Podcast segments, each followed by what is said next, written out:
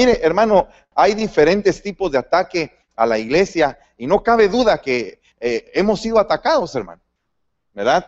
Tal vez usted, eh, si se da cuenta bien, ha habido un ataque a la iglesia en diferentes ángulos, en diferentes épocas.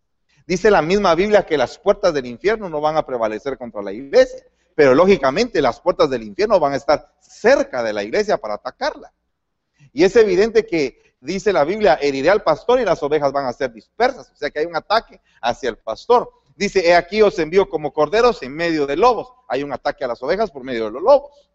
¿verdad? Dice la Biblia que en el último tiempo se van a levantar tres espíritus en forma de rana que van a querer contaminar. O sea que definitivamente hay muchos ataques que se van a dar en el último tiempo.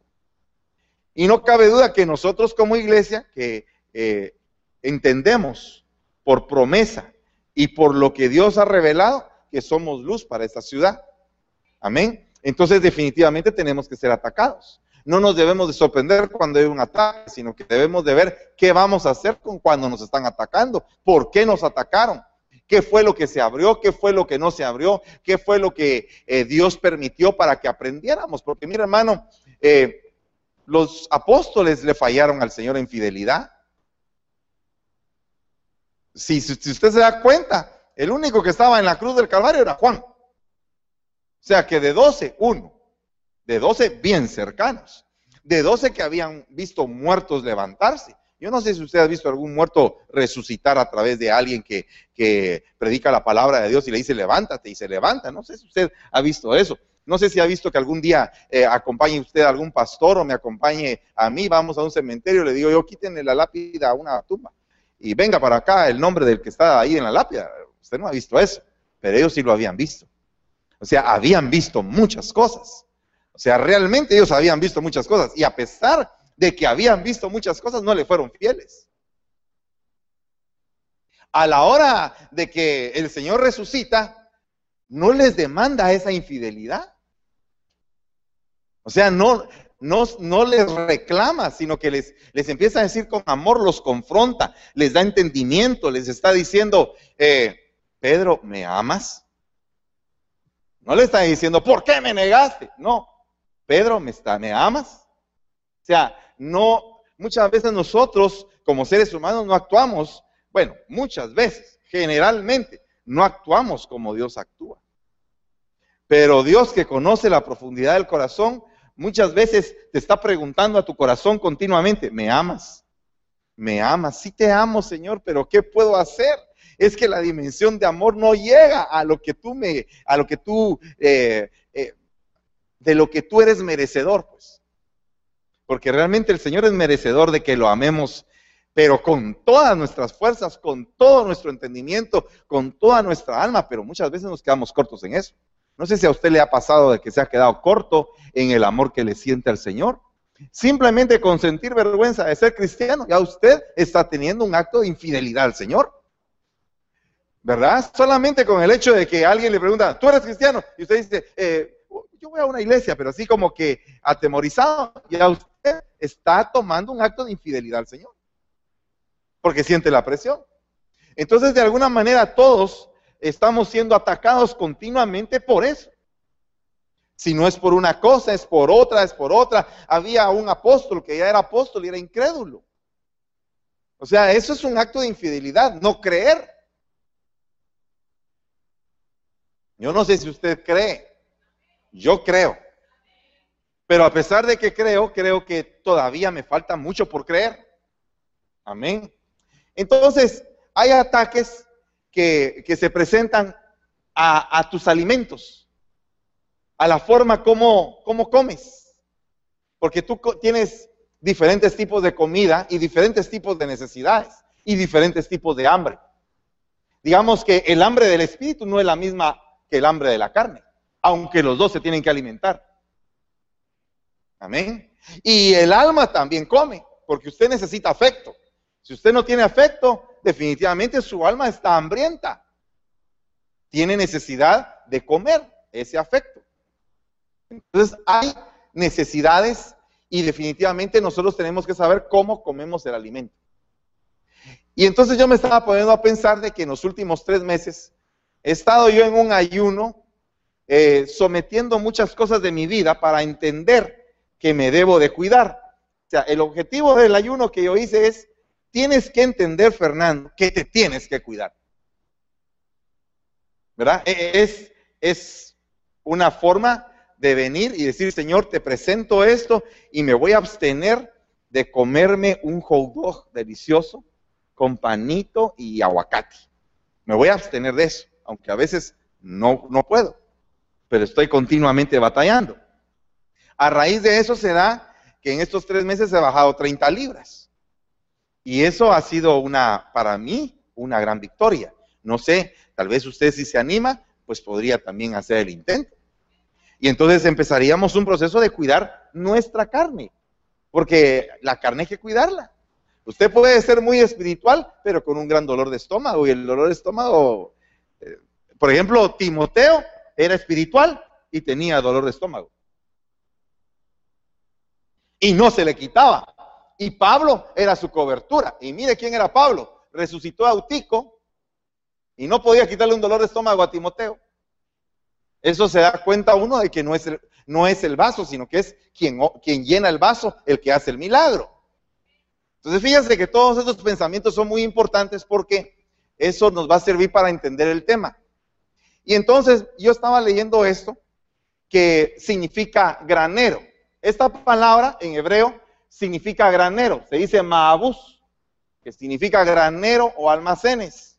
Me pareció muy curiosa la palabra porque solo una vez aparece en la Biblia. No aparece otra vez, solo una vez. Es el único granero que aparece así. Por lo tanto, los demás graneros, eh, pues son de otra manera o son de otra clase. Pero este granero debería de ser algo muy particular porque es el único, la única palabra con un único versículo donde aparece esa palabra. Y esa palabra viene de, de el hebreo número 75. Y esa palabra es la que le estaba leyendo anteriormente al principio, cuando dice que el buey engordado, esa palabra engordado es H75 y de ahí viene esa palabra que dice Maabus. Diga conmigo Maabus. Eso significa granero, de donde se saca un determinado forraje para engordar a ese buey. Ese buey es el ministro. Amén. Va, mire pues. Ese buey es el ministro. Y ese buey está engordado con un tipo de alimento que se llama abás. Y ese alimento abás viene de un granero que se llama Maabus. Y ese granero es el granero de Babilonia. Vaya, le voy a explicar de qué se trata esto. Aquí ya voy a empezar a predicar. Por favor, perdóneme si hasta ahorita de la introducción, pero tenía que explicárselo bien. Jeremías 50, 24 dice, Babilonia, te puse el lazo y fuiste atrapada. Y tú no te diste cuenta, has sido sorprendida y apresada porque te pusiste a provocar al Señor. Voy a saltarme el 25 porque se lo voy a leer después. Jeremías 50, 26 dice, venid contra ella desde los últimos confines y abran sus graneros. Y esa palabra graneros es la única vez en toda la Biblia que aparece la palabra Maabús. Abran sus graneros, abran los graneros de Babilonia. Pero ¿por qué el ataque que hizo el Señor contra Babilonia fue primariamente a sus graneros? ¿Por qué tenía que ser el ataque a los graneros? Porque Babilonia guarda en sus graneros su semilla, que cuando esa semilla cae en buena tierra, esa semilla va a dar un fruto abundante, pero va a ser un fruto babilónico. Ese grano va a servir para alimentar bueyes, que son ministros y que van a estar gordos, pero va a haber odio, no va a haber gozo, no van a ser ministros de alimentos, sino que van a ser ministros engordados para la matanza. Porque hay diferentes tipos de ministro y diferentes tipos de oveja. Hay ovejas que están destinadas a la matanza. Y hay ministros que están destinados a la matanza. Yo reprendo en el nombre de Jesús, usted reprenda también. Yo quiero ser oveja en el rebaño del Padre, ministro en el rebaño del Padre y no para la matanza. Pero hay gente que tiene que morir. Delicado eso. Amén. Y entonces fíjese la orden que dan. Abran sus graneros y conviértanla en montones y destruyanla por completo. Que no le quede nada. Pero lo que está diciendo aquí es exactamente eh, lo que, la orden que le dieron a Saúl con respecto a los amalecitas. Cuando te pongas a, a pelear contra Babilonia, atácala hasta acabarla. No dejes, pero ni el menor granito por ahí desperdigado, porque ese granito puede caer en tierra y se va a levantar otra vez esa semilla.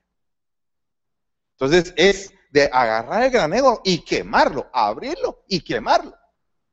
Pero no cabe duda que ese granero, de alguna manera, quiere contaminar a la iglesia.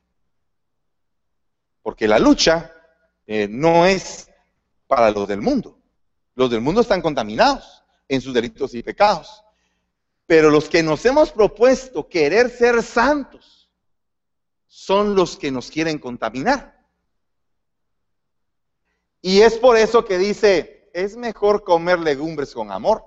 ¿Qué fue lo que dijo ¿Qué fue lo que dijo Daniel? Me voy a proponer en mi corazón no contaminarme aunque tenga que comer legumbres. Mire, e-, eso es bien tremendo porque a veces uno desea ciertas cosas que se den de una manera, pero uno recibe de otra manera, pues. Se lo voy a poner sentimentalmente hablando.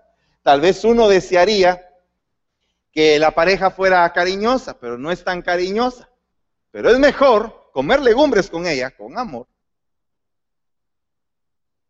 que estar engordado, pero dispuesto para la matanza.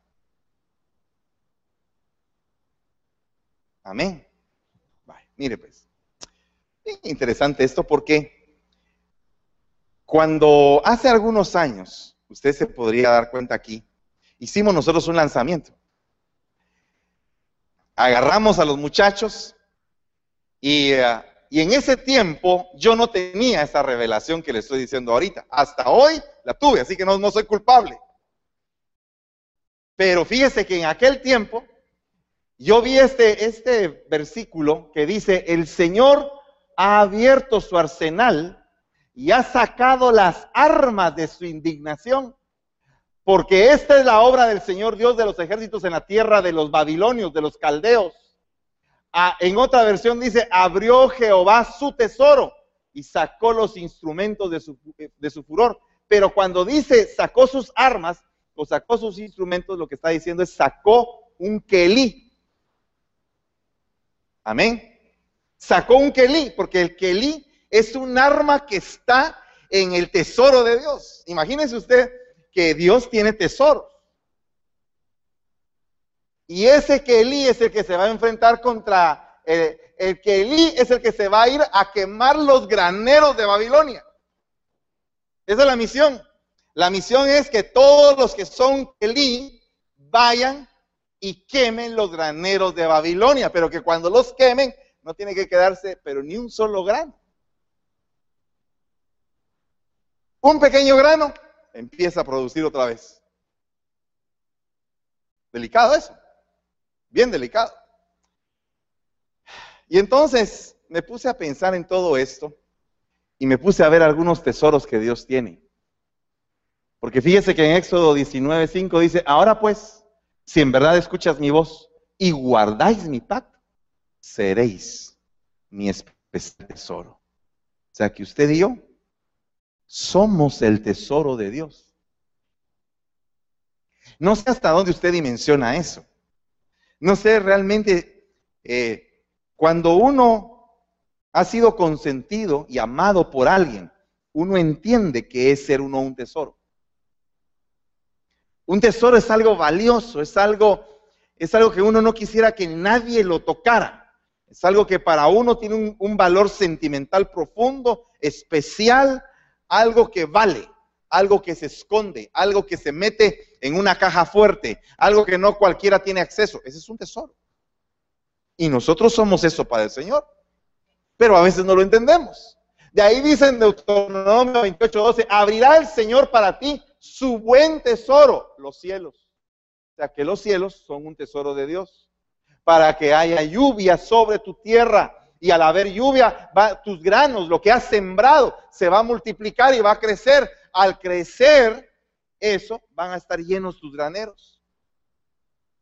Bueno, yo me puse a pensar por un momento y dije, Señor, eh, ¿cuándo sería la última vez que abriste el cielo para mí? Yo me pregunto, ¿cuándo sería la última vez que se te abrió el cielo? Porque si en algún momento uno puede pensar que el granero está vacío, es porque el cielo se dejó de abrir. Yo me puse a pensar en eso, pues, porque dije, oh Señor, si, si el cielo es tu tesoro, y tú mandas lluvia a tu tierra para bendecir todo lo que uno hace. Entonces, ¿cuándo fue la última vez que el Señor te abrió el cielo a ti? Y yo me puse a pensar y a meditar. Dije, oh, Señor, ¿cuándo fue la última vez que se me abrió el cielo? Supe cuándo había sido. No fue hace mucho, no va a creer, no se, no se asuste. Ya detecté el día detecté el día que se me abrió la última vez. O sea, la última vez que cayó una lluvia, así torrencial. Usted podrá decir, hermano, pues eh, cuando el Señor le da palabra, se le abre el cielo. Amén. Viene el rema y gloria a Dios y todo eso. Se abre el cielo. Pero eh, yo me refiero a ese momento particular de tu vida. A ese momento donde hay una visitación de Dios especial para ti, que Dios te habla, Dios te dice. Y yo no le estoy diciendo que Dios no me habla ni tampoco le estoy diciendo que Dios me ha dejado de hablar. No, estoy diciendo de algo, de un acontecimiento especial fuera de lo normal que te pasó. Yo creo que tú sabes de qué te estoy hablando.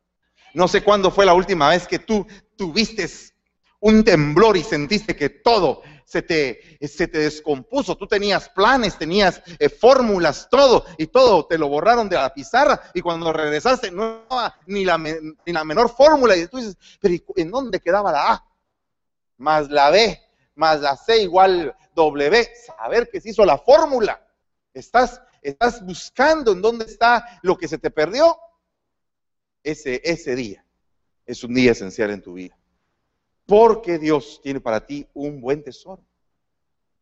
Dice la Biblia, mas toda la plata y el oro y los utensilios de bronce y de hierro sean consagrados a Jehová y entren en el tesoro de Jehová. Y ahí estaba hablando de todos los tesoros de Jericó. Y muchas veces nosotros perdemos ese tesoro del Señor porque el tesoro de Jericó es el volver a agarrar la constancia que se pierde. Mire, ¿cuántos de ustedes han, ganado, han trabajado sin ganar ni un quinto? Sin ganar nada, trabajar por deporte, pero mire, no en la iglesia. Que usted vaya, por ejemplo, a un lugar y que le diga, mire, ¿sabe qué? No me puede hacer un favor, pínteme la pared. Amén, dice usted, y entonces usted empieza a pintar pensando que al final le van a dar algo o algo, y entonces después se hacen así como que las brochas, y entonces le dicen a uno, eh, Dios le bendiga. Gracias. No sabía yo que usted tenía tan bonita mano para pintar y usted se queda así y mi mano también está... Eh. No sé si alguna vez le ha pasado eso. ¿Verdad que sí? Bueno, usted lo hizo por amor. Ahora imagínese usted el pueblo de Israel saliendo del desierto, encontrando la primera ciudad que van a derribar, la primera ciudad que van a conquistar. Todo el mundo sabía que sus murallas eran infranqueables, pero también sabía el pueblo de esa ciudad que venían los israelitas con un respaldo de Dios impresionante. Y cuando los israelitas se quieren conquistar esa ciudad, les dicen, no vas a conquistar ni con arma, ni con ejército, sino que vas a dar siete vueltas a la ciudad, una vuelta cada día, y el último día vas a dar siete vueltas ese mismo día. Ese va a ser tu trabajo. Y entonces el pueblo empieza a caminar, a hacer lo mismo todos los días, un día a la vez. Un día a la vez voy a dejar de chupar, dijeron los alcohólicos anónimos, un día a la vez. Ya pasé 24 horas. Yo, yo me lo propuse con el pan. Un día a la vez. hoy no voy a comer pan, dije, y no comí pan el primer día. Estaba como loco en la noche, suspirando por mi champurrada. Después, dos días de no comer pan, tres días, cuatro días, ya el quinto, sexto, séptimo día, ya estaba yo ya, ya encendido, ya hasta cólera me daba ver el pan. Pero ya ahora ya pueden pasar los panes así volando que yo estoy sanado, dijo el alcohólico anónimo. Nunca digo, eh, nunca diga eso, dice, porque en cualquier momento puede caer. Algo de razón de ser tiene eso. Porque a veces en algún momento cuando uno dice, a la cárcel voy contigo, Señor, doy la vida por ti, es cuando va uno a dar el platanazo. Es mejor, mejor decir, Señor, ten misericordia, porque eh, yo tengo a alguien que se llama el hombre viejo, y que el viejo puede salir en algún momento y ese viejo no le va a gustar a nadie, porque ese viejo sí es cardíaco. Entonces al viejo hay que tenerlo encerrado, esclavizado, engrilletado ahí, muriéndose de hambre. Ah, cuidado si se muere de hambre, hay que darle pan y agua. No, de veras, a pan y agua ese viejo sobrevive. Pero le voy a explicar de qué forma sobrevive. Comiendo la palabra de Dios y quitándose la sed que tiene. Bueno, ¿qué le estaba diciendo? Ah, de Jericó. Y entonces resulta que agarraron la constancia. Y ya que habían, ya que habían terminado, en la última vuelta sonaron los chofares, pará, pará, y ¡bam, las murallas abajo. Todos, ¡ah! Imagínense usted una batalla, todos corriendo, ¡ah! Y los de Jericó asustados. Todos cayeron en manos de los israelitas y cuando vieron, al final de la jornada, contando todo el billetal, dólares de dólares de dólares de Jericó millones de dólares, tesoros, la corona del rey, collares del rey, lingotes de oro, mantos de plata, un montón de cosas y una cosa impresionante de tesoros. Ahí todo junto. Y entonces dice Josué, no vayan a tocar nada. Imagínense usted. Imagínense usted que usted trabajó un mes todos trabajamos un mes. Y todos trajimos aquí el dinero. Lo pusimos aquí, de todo el mes, de todos. Y cuando cada quien va a ir a agarrar su dinerito que le corresponde, no toque nada. Esto es, esto se va a quemar. Porque se lo vamos a dedicar al Señor. Va a ser anatema para el Señor, consagrado para destrucción. Y habían salido del desierto. ¿Qué cree usted que estaban combatiendo ahí? Su corazón estaba ahí. Y todos los guerreros dijeron, un momento, no vamos a tocarlo. Pero hubo uno que lo tocó. Y ese terminó apedreado él y toda su familia. Entonces, cuando dice Dios, esto es mío, es mi tesoro, cuidado si toca lo que a Dios le pertenece. Por eso es que hay que tener cuidado si uno toca el diezmo, que le toca dar, porque eso le pertenece al Señor y está consagrado. Bueno, sigamos con los tesoros mejor. Mire lo que dice acá. Tenemos este tesoro en vasos de barro para que la excelencia del poder sea de Dios y no de nosotros, que estamos atribulados en todo, mas no angustiados, en apuros, mas no desesperados no sé si usted entra en ese currículum, pero yo me lo pasé y perdí el examen, fíjese. Estamos atribulados en todo, mas no angustiados. ¿Usted alguna vez ha tenido una tribulación y usted viene aquí contento? Bien feliz así. Estoy pasando una gran tribulación, hermano. Gloria a Dios. está loco, dicen todos. Pero fíjese, mire, mire a este. Atribulados en todo, mas no angustiados. En apuros, pero no estaban desesperados. ¿Cuántos han tenido apuros económicos? Y están así, ya no tengo ni un centavo, ¿qué voy a hacer? Me voy a morir, mañana es mi último día. No, hombre. Tranquilo, no tienen que estar desesperados. Amén. Perseguidos, mas no desamparados. ¿A usted lo han perseguido? Mire, aquí hay gente clave en la iglesia. Que el enemigo ya, ya tiene los, los currículums y las tarjetas y dice, este es fulano de tal viene a esta iglesia desde tanto tiempo. Eh, sus debilidades son esta y esta y esta y esta. ¿Cómo se le puede convencer? De esta y esta y esta manera. Así ya tiene su card de Excel. Y si no, va a consultar al Facebook. Ahora el diablo, más fácil, abre la página y ve en el Facebook. Y ahí, como todo mundo declara lo que es, estoy triste. Ah, ataquemos al que está triste, dice el diablo. Ahí en el Facebook aparece, vayan a tal iglesia, él se congrega con tal y todo, y de una vez a todos sus amigos les meten también tristeza para que lo acompañen en su dolor. ¿Verdad? Otra hermana sale, ¡plac! se toma así la fotografía. Esta hermana anda buscando novio, póngale a un príncipe del desierto. Ya no ni siquiera necesita Cardex, el diablo ya se modernizó, usa el Facebook. Y todos los hermanos ahí, en lugar de evangelizar, en lugar de hacer algo productivo. Hoy amanecí deprimida. Aquí dice, perseguidos, mas no parados. Derribados. Ah, esto sí, esto sí ya está más delicado. Porque eso significa que ya te botaron. Ya estás caído. Pero no destruido.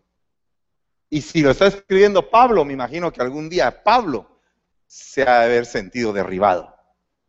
Porque yo creo que todo ministro pasa un momento en el cual ya siente que ya se acabó ahí todo. Y en ese momento es cuando uno se tiene que recordar derribado, pero no destruido. Me recuerdo de aquel anuncio que salía del escarabajo de Volkswagen hace muchos años allá en mi país. Iba caminando y apareció un matamoscas. ¡Pah! Le daba al escarabajo y hacía el carrito, ¿va? ¡Ah! Otro cuentazo. Y seguía caminando. Además, y al final decía, eh, no pasa un minuto sin que usted vea un Volkswagen. En aquel entonces era, el Volkswagen era el, el, carro que en todos lados se miraba. No hace mucho tiempo de eso, hermano. Y si alguien, y si alguien piensa así, lo ponemos en disciplina para que se le quite las ofensas a su pastor llevando el cuerpo siempre por todas partes, llevando en el cuerpo siempre por todas partes la muerte de Jesús, para que también la vida de Jesús se manifieste en nuestros cuerpos. Entonces, mire, tenemos un tesoro en estos cuerpos de barro. De ahí dice, guarda mediante el Espíritu Santo que habita en nosotros el tesoro que te ha sido encomendado. Entonces, mire hermano, hablando de, los tesoros, Lee es un tesoro. Amén. Saca de su tesoro el Kelí. Y entonces, hermano, me recuerdo que hace algunos años declaramos que los muchachos eran Kelí. Dios mío, pero no sabíamos a los que lo estábamos metiendo, creo yo. Estudiamos parte de, lo que era Kelí, les dijimos, pero yo creo que todos vamos entendiendo a nivel del tiempo, después de las arrastradas, de qué se trata realmente ser un Kelí. Kelí es algo preparado, cualquier aparato como implemento, utensilio, un vestido, un vaso o un arma. Es un adorno, una alforja. Esa, esa palabra alforja, cuando dice que Goliat sacó de su alforja, de su zurrón, cinco piedras, una de ellas para matar al gigante, la sacó de un kelí. Eh, la bolsita es un kelí. Cuando habla de vestidos, que las mujeres recibieron un vestido o un manto, en algunos casos aparece esa cobertura como un kelí. Pero una de las cosas que a mí me interesa es la palabra efecto. Acuérdese usted que kelí significa también efecto. ¿Qué efecto va a causar un kelí? Entonces, si, si ahí, digamos, reprendemos en el nombre de Jesús, pero de ahí estuviera el granero de Babilonia y yo soy un Kelly, voy a ir a impactar ahí y voy a causar un efecto en contra de toda esa semilla babilónica que ha estado perturbando a la iglesia, a mi propia vida, a la vida de mi familia. Cuando somos Kelly, somos verdaderamente guerreros y escuderos somos la primera línea de la iglesia, somos las flechas lanzadas, somos el salterio con que cantaba David y reprendía al demonio de, de Saúl. Ese es un Kelí. Cuando tú te dedicas a la alabanza, a la adoración, a la guerra espiritual, a poner tu cara, a ponerte al frente, a recibir el embate, eres un Kelí. Cuando tú te dedicas a cubrir, eres un Kelí. Cuando tú te dedicas a hacer una vasija para poder recibir, porque muchas veces el problema del Kelí es que no quiere recibir porque es vasija tapada. Entonces, a veces, eh, a, ver, te vamos a echar agua. No, no, no, ¿para qué agua? estoy bien. No, no, no, necesitas agua. No, no, ¿para qué agua? necesitas agua para limpiarte. Tenés sarro ahí adentro, límpiate. Hay que tener cuidado porque esas cosas le pasan a un Kelly. ¿Está entendiendo usted el mensaje o se lo dibujo de otra manera? ¿Quiere que ponga nombres o qué hago? Bueno, nombres de algunos de algunos de la Biblia, pues. Este,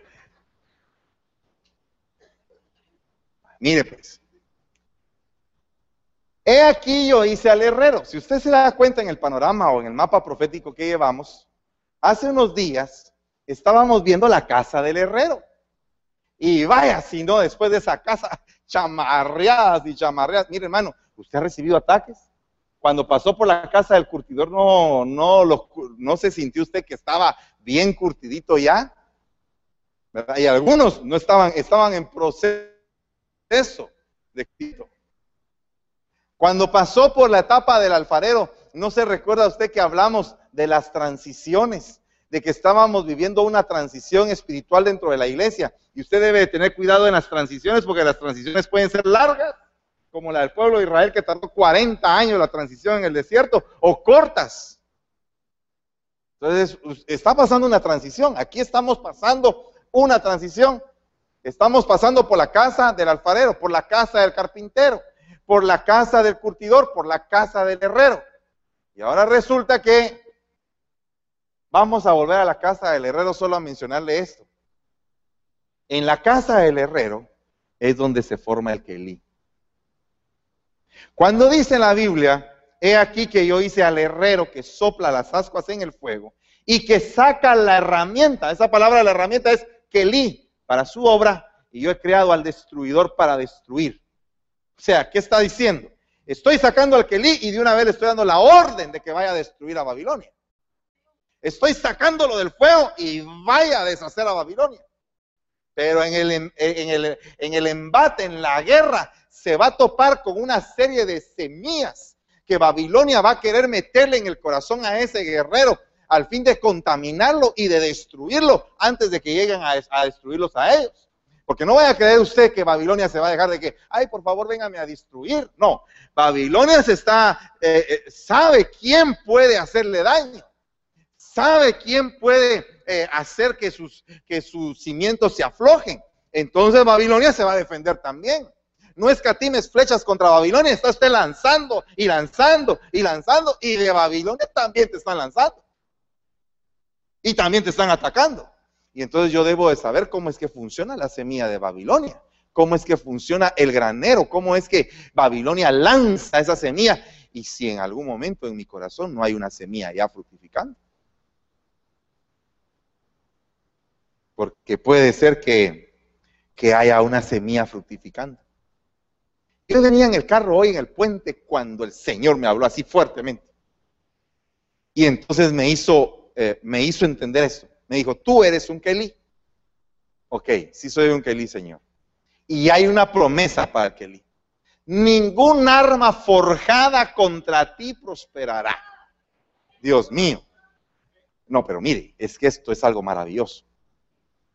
No sé si usted lo sabe, porque en algún momento uno lo sabe y lo lee y todo, pero cuando lo tiene que vivir, esos son otros 20 pesos.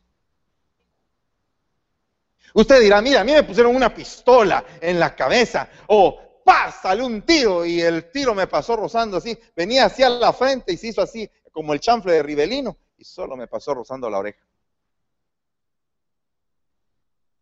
O sea, ningún arma forjada prosperará contra mí. Pero yo le voy a hablar no solamente del arma forjada eh, naturalmente, sino qué pasa con un arma que el enemigo ha estado trabajando por años contigo. ¿Qué pasa, por ejemplo, cuando el hermano apóstol explicó acerca del rodillo del tejedor? Que el tejedor puede pasar 20 años esperando el momento en que tú te encuentres débil para ese momento atarte y destruirte. Puede empezar a hacer un diseño por años y puede estar hilando e hilando e hilando y el, tejedor sabe y, tú vas adelante y vas adelante y vas como una gacela, hermano. Usted ha visto cómo corren las gacelas y también cómo las cazan. Las, las gacelas en el campo a veces las cazan con un par como de crackers, como, dos piedrecitas que están dando vueltas y empieza a hacer así. cuando de repente la lanzan y le cae esos crackers en las piernas, las, las de traseras, las atan y ¡pam! al suelo, aunque vayan muy rápido. Ese es un tejedor. Ese es un ataque. Y nosotros tenemos que, que saber que ninguna arma forjada contra mí prosperará y condenarás toda lengua que se levante contra ti en juicio.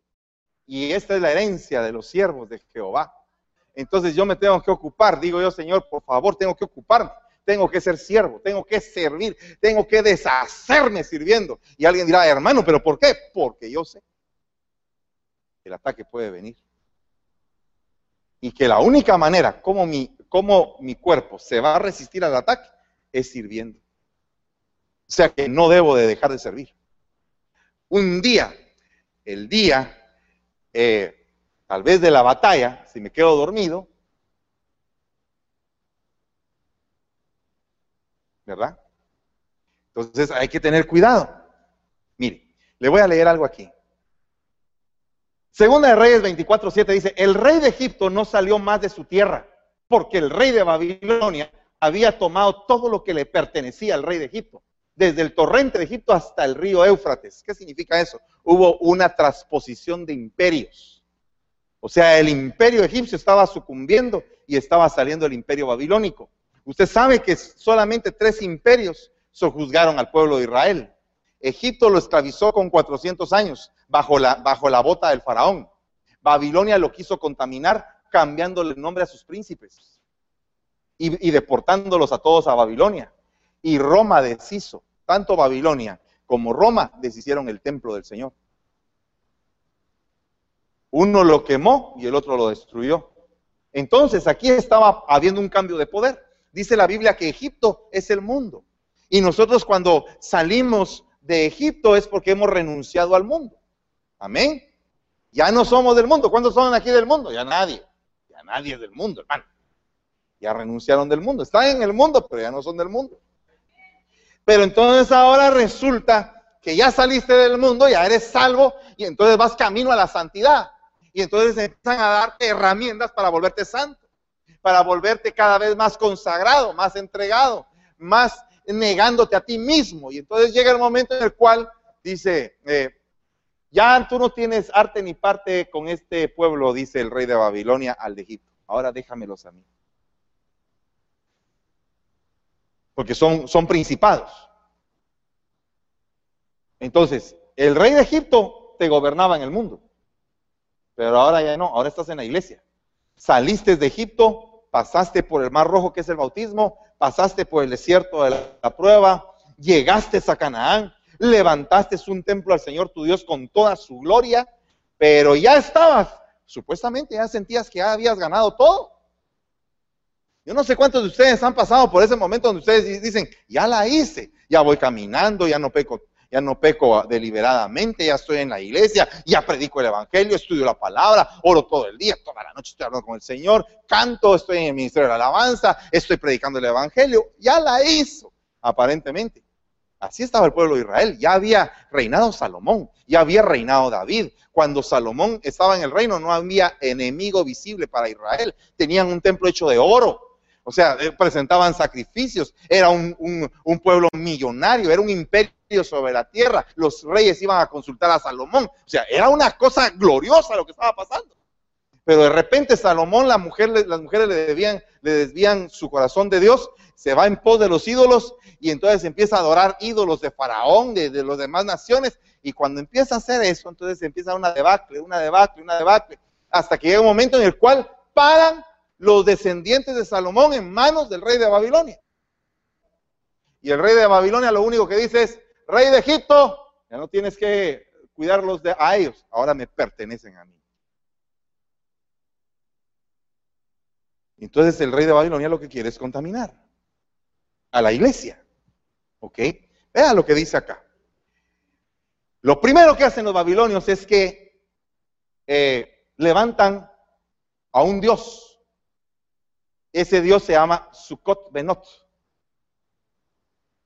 Y ese Sukkot Benot se le llama el dios de la prostitución. Porque, porque la palabra Sukkot significa tienda, significa casa, significa tabernáculo. Por eso es que cuando dice la fiesta de los tabernáculos, habla de la fiesta del Sukkot. Pero la palabra Benot significa prostituta. Entonces, esa era la casa de prostitución. O sea que el, culto idolátrico a, a ese Dios era el culto de la prostitución. Pero la prostitución hay prostitución carnal y prostitución espiritual. La idolatría es un tipo de prostitución espiritual. Entonces es delicado porque lo primero que hacen ellos es poner a alguien a quien adorar. Segundo, mire lo que pasa. En aquel tiempo, Berodac, Baladán, hijo de Baladán, rey de Babilonia, envió cartas. Yo le voy a decir, eh, ¿se recuerda usted de aquel ataque terrorista que hubo sobre los Estados Unidos donde mandaban cartas y en las cartas llevaban un veneno. no me recuerdo cómo se llamaba el, polvo ese. Antrax. Se llamaba igual que el tren ese que anda por ahí, ¿no? Ese es Amtrak, ¿verdad? Antrax es este. Ok. Entonces, ¿se recuerda usted que llevaban, llevaban eh, esas, esas cartas y todo el mundo tenía miedo de abrir cartas porque podía estar contaminada con ese polvo? Va, pues fíjese que es bien interesante lo que pasa acá porque yo lo que quiero decir es que esto es como que un grano del granero de Babilonia que le mandaron al rey Ezequías. Después de Salomón, Ezequías era el hombre más ah, notorio dentro de los reyes de Israel, de, Judá, porque eh, este hombre había hecho cosas maravillosas en el sentido de volver la adoración al Señor nuestro Dios. Había hecho cosas bien bonitas. Ezequías era un hombre que, que le temía al Señor y que quería hacer las cosas bien. Pero entonces y que había hecho muchas riquezas. Y no me recuerdo si es de él el que habla la Biblia donde dice, y no hubo ningún otro rey después de Salomón tan grande como Ezequías. No me recuerdo si de él es que se dice eso, pero eh, búsquenlo en la Biblia y yo sé que ahí va a encontrar usted esa, esa frase. Y entonces dice que el rey de Babilonia envió cartas y un regalo a Ezequías porque oyó que Ezequías estaba enfermo. Entonces fíjese que el grano de Babilonia te va a llegar en el momento en que estás débil, en el momento en que estás enfermo. Te va a llegar la carta y te va a decir, eh, Ezequías, estás enfermo, me voy a preocupar por ti. Yo soy el rey de Babilonia, tengo dinero, poder, se está levantando el imperio y entonces te voy a ayudar, Ezequías. Estás enfermo, ¿qué quieres que te ayude? Ezequías con esto se alegró porque dijo un hombre importante, me está saludando y si alguien se preocupa por mí, hay que tener cuidado eh, de lo que pasa en el momento de debilidad. Amén. Vale. Un grano, un grano. Diga un grano. Tenga cuidado con esos granos que llegan a veces. Ese grano puede hacer que crezca algo tremendo. Y entonces mire lo que pasa con Ezequías. Una vez que manda la carta, manda emisarios y cuando manda emisarios de Babilonia a visitar a Ezequías, Ezequías se pone tan alegre que les dice, vengan a mi casa, siéntense, les voy a enseñar mis tesoros, les voy a enseñar lo que hemos hecho, los puentes, los acueductos, las carreteras, miren el templo, miren las columnas de bronce tan hermosas, eran unas columnas de bronce impresionantes las del templo, las del templo de Israel. Y entonces los, los otros empezaron a ver, wow, este sí tiene, este sí tiene billete tiene un templo de oro.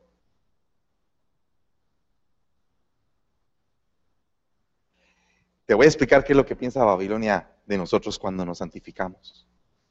Cuando estamos en lo mejor de nuestro potencial espiritual, cuando profetizamos, cuando predicamos, cuando reprendemos y le hacemos daño al enemigo con lo que hacemos, dicen, estos tienen un templo de oro. No tienen enemigo visible. Vamos a enviarles unas cartas. Porque están buscando a la hora en que tú te enfermas. Están viendo qué es lo que te hace falta para ellos entrar políticamente y conquistarte. Entonces viene Ezequías y les muestra todos los tesoros. Y aquellos se van. Al rato llega Isaías, el profeta, y le empieza a decir a Ezequías, he aquí vienen días cuando todo lo que hay en tu casa y todo lo que tus padres han atesorado hasta el día de hoy será llevado hacia Babilonia y no quedará nada. Eso fue lo que le dijo Isaías a Ezequías. Pero entonces ahora que le voy a explicar qué es lo que hace el grano de Babilonia. Lo primero que te quita el grano de Babilonia es el tesoro de tus padres. Todo lo que tus padres han acumulado para ti, todo lo que tus padres te podrían dejar como un legado, el grano de Babilonia te lo arranca. Te metieron un grano de Babilonia y oiga lo que dice aquí. Todo lo que tus padres han atesorado hasta el día de hoy, todo lo que ellos se esforzaron, se esforzó David, mató a no sé cuántos, derribó gigantes, le aguantó a Saúl 40 años y eh, le pasó de todo, lo persiguieron, lo hicieron pedazos y encima de eso, bueno, tuvo que reinar, se enfrentó a un montón de enemigos. Él le dejó un reino sin enemigos a, a Salomón. Salomón construyó un templo de gloria. Roboán dividió el reino. Pero ahora aquí tú vienes y empiezas a hacer cosas buenas. Pero sabes que vienen días en que todo lo que ellos hicieron, todo el esfuerzo de tus padres, de eso no va a quedar nada porque va a ser conducido al granero de Babilonia. ¿Cómo se lo puedo explicar yo a usted? Usted se prepara para entregarle algo a un hijo. Se prepara toda su vida para ser un buen padre entre comillas, porque nadie es bueno, pero trata usted la manera. Entrega todo lo que usted puede humanamente. Pero llega el momento en el cual, si el hijo le entró un grano de Babilonia, ese grano de Babilonia te arrebata, le arrebata al hijo todo el tesoro que sus padres le dejaron. Se lo voy a poner de otra manera. Ese grano de Babilonia puede ser un cigarro de marihuana que después se convierte en cocaína, después se convierte en heroína, después se convierte en LSD y después se convierte en éxtasis y después se convierte en saber qué tipo de droga más moderna haya, hasta que lo desarman, lo dejaron nulo, lo dejaron sin nada. Eso fue un grano de Babilonia que empezó con un cigarro de marihuana en el momento en que el hijo tal vez se sentía débil. hay que tener cuidado con la debilidad, porque en la debilidad, en la enfermedad, puede llegar el grano de Babilonia. Y ese grano de Babilonia puede crecer de una manera que te puede arruinar toda tu vida. Amén. Otra cosa que pasa. Segunda de Reyes 20:18 dice, y algunos de tus hijos que saldrán de ti, los engendrarás, serán llevados y serán oficiales en el palacio del rey de Babilonia. Le estaba profetizando lo que le iba a pasar a Daniel, lo que le iba a pasar a Sadrach, Mesach, Abednego, Usted puede decir, wow, qué tremendo. Sadrach, Mesach y Abednego entraron al horno de fuego siete veces calentado y no les pasó nada porque había un cuarto varón que lo libró de esa, de, ese, de esa prueba porque decidieron servir al Señor su Dios con todo su corazón. Y Daniel propuso en su corazón no contaminarse con los manjares del rey. Entró en el pozo de los leones, los leones no lo comieron. Usted dirá, wow, qué tremendo, sí, pero ¿quién es el hijo de Daniel? ¿Quién es el hijo de Sadrach? ¿Quién es el hijo de Mesac? ¿Quiénes son los nietos de Abednego? ¿Quiénes son los bisnietos? Lo que hicieron en Babilonia es que los cortaron, les cortaron su forma de poder dar su grano. Dios le dio a Daniel una gran revelación, pero él no pudo tener hijos, no pudo derramar su grano porque él lo convirtieron en eunuco. Lo cortaron. Porque lo que no quería Babilonia es que se multiplicaran los hijos de Dios. Lo que no quería Babilonia es que aparecieran 5, 10, 15 con el legado de Daniel. Lo que no quería Babilonia era que aparecieran bisnietos de Daniel con un nivel profético o un nivel de revelación más grande que el de Daniel. Entonces lo cortaron, le cortaron el grano. Ese fue el ataque de Babilonia para Daniel. Y eso es lo que aquí estoy entrando en una dimensión apostólica, hermano. Eso es lo que me estaba haciendo entender el Señor. Los engendraste, les diste tú tus lomos, los pusiste ahí. El problema es que si ellos no toman eso, no toman la semilla, el grano que se les dio, van a parar en Babilonia. Puede ser que en Babilonia sean santos, puede ser que en Babilonia estén bien, económicamente hablando, pero su grano fue cortado su herencia, su linaje, su santidad, para lo que estaban hechos, para lo que estaban dispuestos. Eran hijos de Dios, son hijos de Dios, pero en Babilonia cortados, sin simiente, sin genética heredada. Por eso es que tenemos que tener cuidado con el grano de Babilonia. El granero de Babilonia es delicado, hermanos. Y esto nos incluye a todos. A todos. Tus lomos. Tus lomos son benditos. Tu fuente es bendita. Tus hijos serán benditos. Tus hijos son como flechas, tus hijos son como rama de olivo, tus hijos son un especial tesoro, tus hijos, de tus hijos van a venir las simientes que van a conquistar naciones, tus hijos van a hacer lo que tú no pudiste hacer, tus hijos llevan tu genética, pero aparte de eso llevan la genética de Dios, la genética divina, lo que Dios tiene reservado para ellos.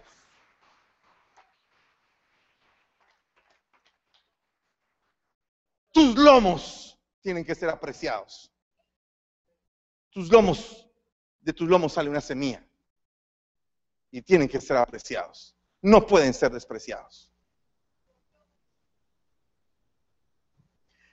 Y aconteció que en el año noveno de su reinado, en el décimo mes, el día 10 del mes, vino Nabucodonosor, rey de Babilonia, él y todo su ejército contra Jerusalén y acampó contra ella y construyó un muro de asedio alrededor de ella.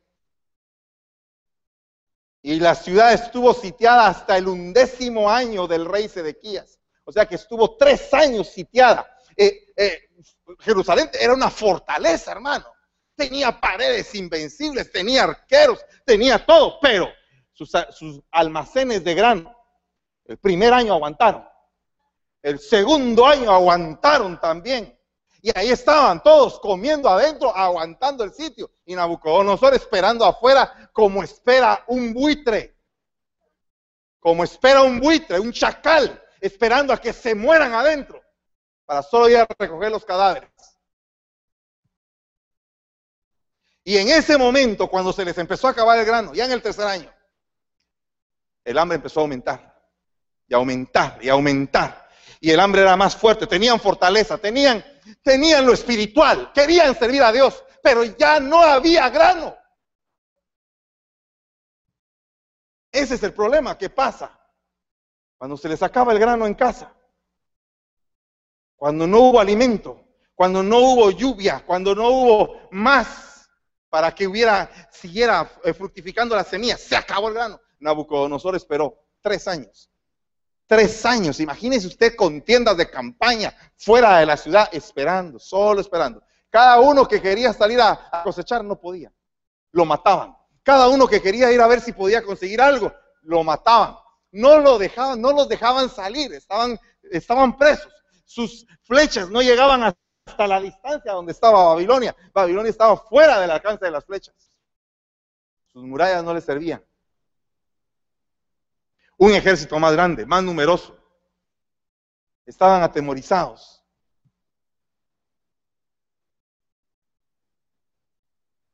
Sitió la ciudad de la paz. Jerusalén, Jerusalén, la ciudad de la paz. Se acabó la paz. El buey engordado, pero con odio.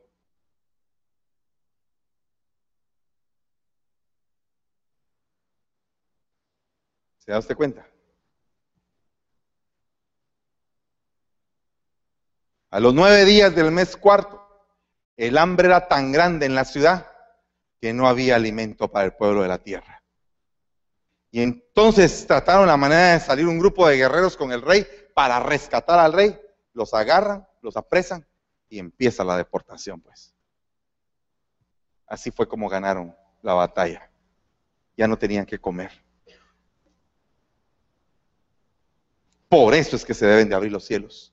Por eso es que el diezmo, la ofrenda nunca deben de faltar, para que se abran las ventanas de los cielos y que caiga lluvia y que caiga bendición, para que siempre haya grano, siempre grano, siempre grano. Y entonces se vuelve un círculo, un círculo virtuoso en el cual la gente está alimentada, todos están fortalecidos y se abre el cielo otra vez. Y se vuelve a, abrir el círculo hasta que todos están comiendo y comiendo y comiendo y hay, hay saciedad. Pero si no y otra cosa, en el momento en que hay saciedad, en el momento en que está nutrido el pueblo, hay que tirarnos a incendiar el granero de Babilonia. Hay que tirarnos a deshacer ese granero. Porque ese granero es peligroso en nuestra vida espiritual. Acuérdense ustedes que nosotros fuimos sacados de Egipto. Y lo que está diciendo el rey de Babilonia es, todo lo que te pertenecía a Faraón ahora me pertenece a mí.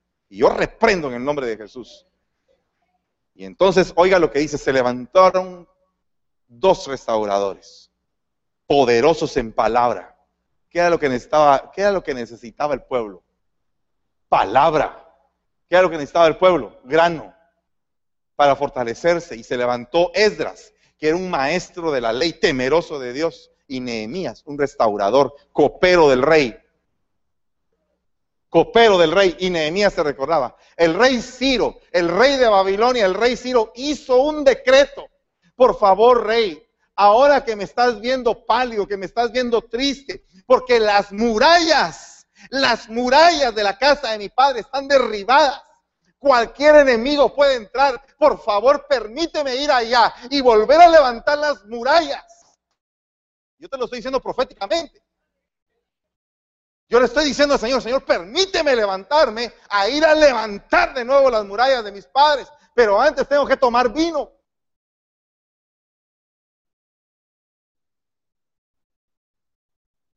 Porque tengo que ver de qué forma el gozo del Señor va aumentando otra vez.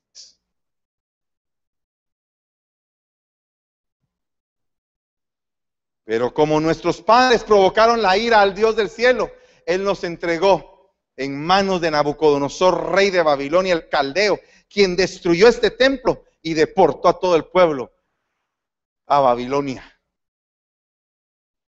Sinceramente, yo no sé. Yo no sé cuántos de ustedes añoran todavía su país. ¿Cuántos de ustedes cuando se recuerdan o ver una postal de su país, tú, tienes un, un suspirar y dices, de ahí soy yo.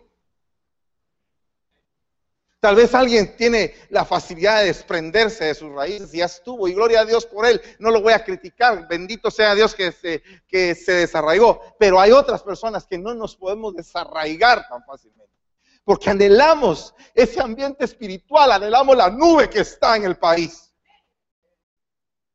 Anhelamos nuestro ambiente donde fluye, donde hay agua abundante, donde se pone una radio, dos, tres, cinco, todas son cristianas donde hay palabra por todos lados, donde se puede predicar el Evangelio con libertad, donde se puede levantar una iglesia en cualquier lugar sin permiso, sin nada, se levanta porque hay libertad para predicar el Evangelio.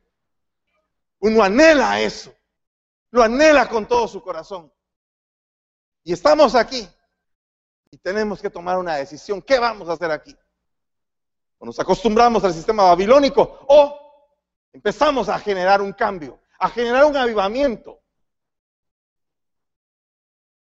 Yo tengo esa demanda en mi vida. Tengo esa demanda. Me retosa esa demanda y me retosa más cuando veo mis debilidades y cuando digo, Señor, ¿qué hago? Tengo una demanda, tengo un trabajo que terminar. Hace unos días le decía yo que cuando un buey paz se arrodilla ya, ya no aguanta porque el trabajo fue demasiado.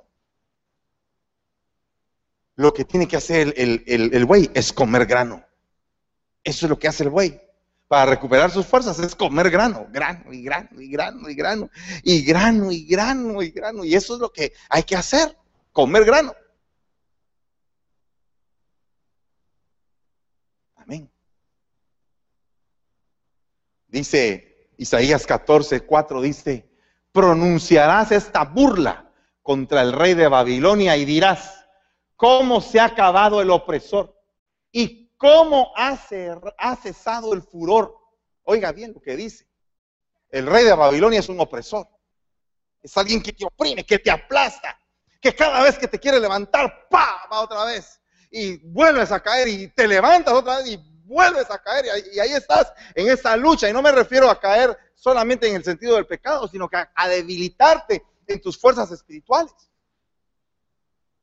Pero llega el día en que el pueblo, en que el Hijo de Dios dice, se acabó mi opresor. Se terminó el opresor. Se acabó. Entonces te levantarás y duplicarás tus fuerzas. Duplicarás tus fuerzas. Las murallas estarán de vuelta puestas la lluvia volverá a tu tierra, se acabará la sequía. La palabra de Elías abrirá los cielos.